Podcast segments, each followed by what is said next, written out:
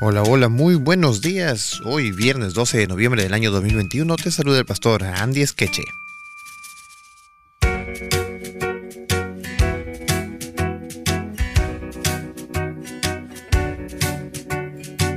Continuamos nuestro estudio de la escuela sabática el día de hoy con para estudiar y meditar.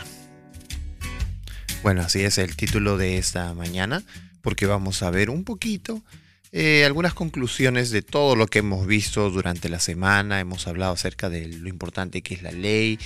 La ley existió incluso antes, ¿verdad? Los principios de la ley. Sin embargo, se relaciona con la gracia de Dios. Hay algunas personas que discuten la gracia de Dios pensando que solo se dio en el Nuevo Testamento, pero la gracia de Dios se ha dado siempre. Y la ley ha servido para conducirnos a mirar esa gracia que estaba allí presente. Y bueno, hay un párrafo en la Review and del, del 18 de noviembre de 1890 que dice lo siguiente. El enemigo de Cristo se rebeló contra la ley de Dios en el cielo como general hábil y entrenado. Ha obrado con todo su poder, produciendo un ardid tras otro, lleno de engaño para invalidar la ley de Dios el único detector del pecado y la norma de justicia. ¿Cuál es, ese, único detector del pecado? Pues la ley. La ley es la única que puede detectar porque nos dice los límites eh, que no debemos transgredir, que no debemos pasar, los límites que Dios ha puesto para que seamos felices, para que realmente encontremos la felicidad, el gozo, la alegría, etc.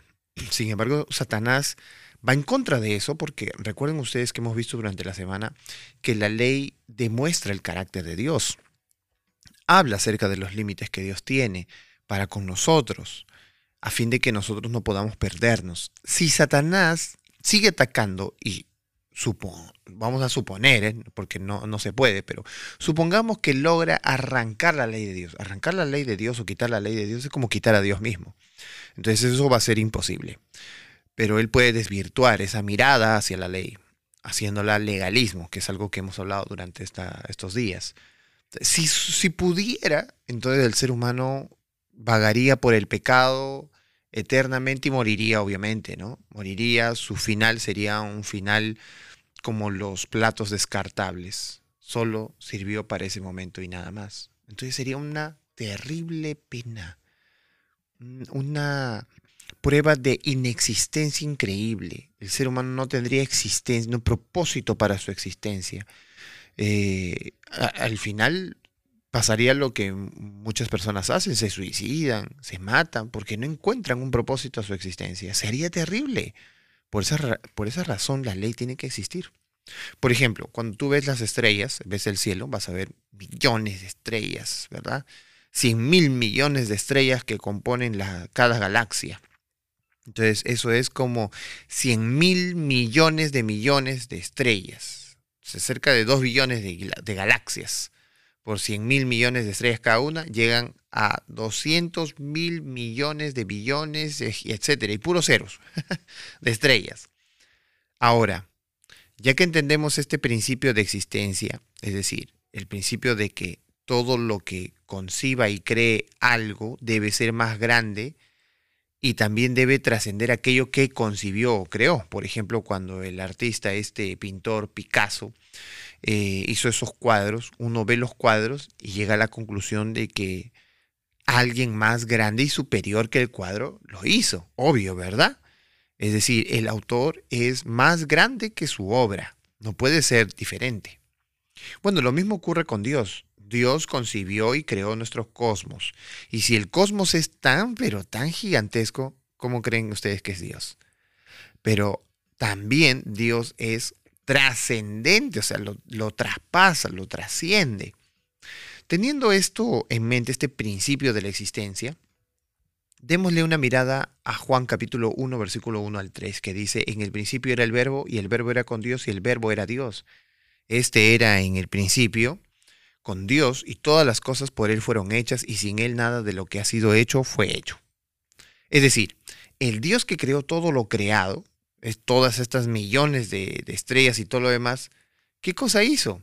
Él se encogió, se convirtió en un ser humano, en un bebé humano y vivió una vida sin pecado en el mundo, donde nosotros pecamos a diario, pero Él no pecó. Luego Él murió en la cruz, llevando en sí el castigo por nuestros pecados y la maldad para que nosotros podamos tener la promesa de la vida eterna.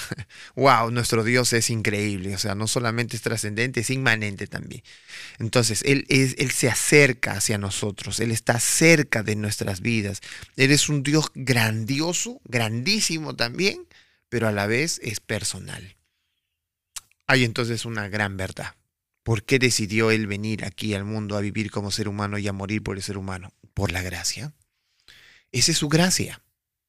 Su gracia es el movimiento que Él ha realizado en favor de nosotros, pero la gracia no quiere decir que, ya estamos salvos. No, la salvación está abierta, o sea, hay una disposición de salvación. Hay una puerta abierta. Las puertas estaban cerradas, pero ya la puerta está abierta. Pero tampoco no existe una mano que te va a agarrar del pecho y te va a, hacer entrar eh, obligatoriamente, ¿no? Tú tienes que ir. Por esa razón, eh, Salomón decía en Eclesiastes 12:13, ¿no? Hey, Escuchen todos.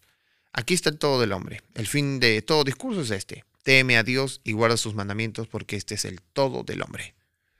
Entonces tiene que haber una respuesta. La respuesta de obediencia. Respuesta de obediencia a los mandamientos de Dios. ¿Por qué? Porque su gracia ya abrió la puerta. Ese ha sido su gracia. Que en la prisión que nosotros estábamos del pecado, que estábamos viviendo la esclavitud de Egipto, aquí la esclavitud del pecado, ya hay libertad, ya hay libertad para salir, ya hay una puerta abierta. Ahora tenemos que salir.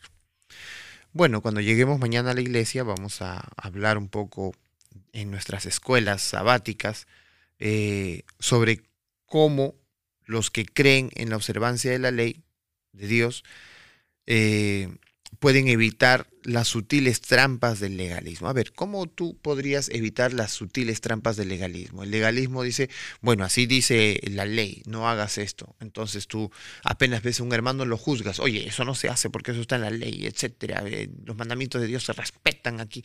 Entonces, el legalismo, como lo hemos visto durante esta semana, no tiene nada que ver únicamente con ver los mandamientos, sino con la actitud que uno tiene hacia los mandamientos. La actitud de querer ser el juez de todo usando los mandamientos para romper en la cabeza de cada uno de los que se porte mal. Recuerda tú que lo que nos lleva a obedecer los mandamientos es el amor a Dios. No es el amor a la forma en cómo nosotros nos acercamos a Dios, es el amor a Dios. Entonces, mientras más amor tenemos a Dios, obviamente vamos a ir tras sus mandamientos. Y así evitamos las trampas del legalismo que a veces nos hacen perder la mirada exacta de quién es Dios. Eh, ¿Qué historias recuerdas tú de cómo aquellos que violaron los diez mandamientos sufrieron terribles consecuencias por esa violación? Bueno, por ejemplo, David, ¿no? Mató, engañó, etcétera, se fue en contra de todos los mandamientos. Obviamente escribió el Salmo 51 pidiendo una renovación de su corazón, pero eh, recuerden que, que su pecado no fue impune. Es decir, murieron cuatro de sus hijos. Justamente lo que él había dicho en su boca, ¿verdad?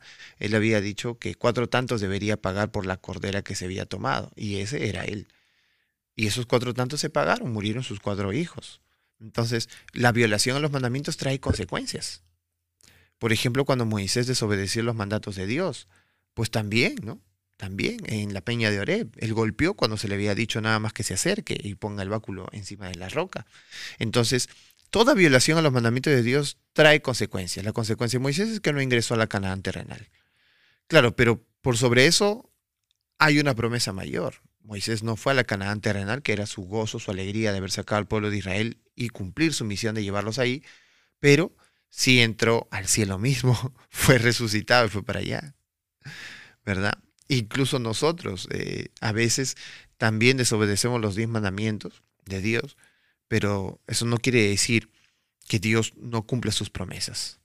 Si hay una disposición, si hay un corazón deseoso de amar a Dios sobre todas las cosas, si hay la intención de servirle y de corregir nuestros malos hábitos, obviamente las promesas de Dios se darán.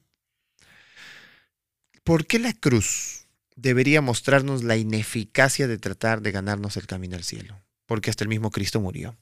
Cristo murió en este mundo y lo que nos ha enseñado es que en este mundo solo podremos nuestro único camino en este mundo es la muerte.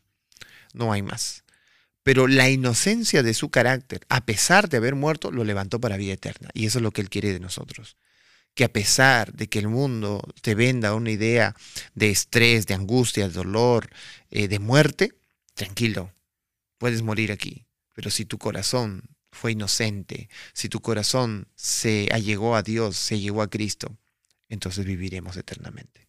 Vamos a orar.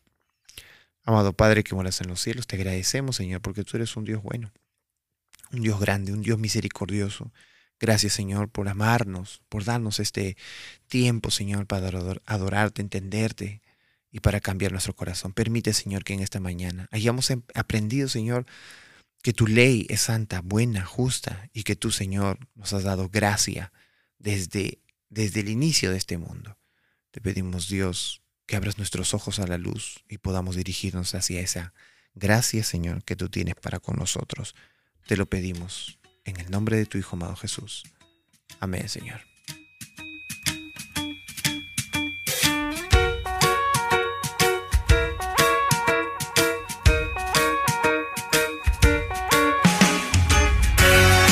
Bien, muy bien. Nos vemos entonces el día de mañana a esta misma hora por este mismo podcast en nuestras redes sociales. Que el Señor te bendiga y sigamos estudiando la escuela sabática.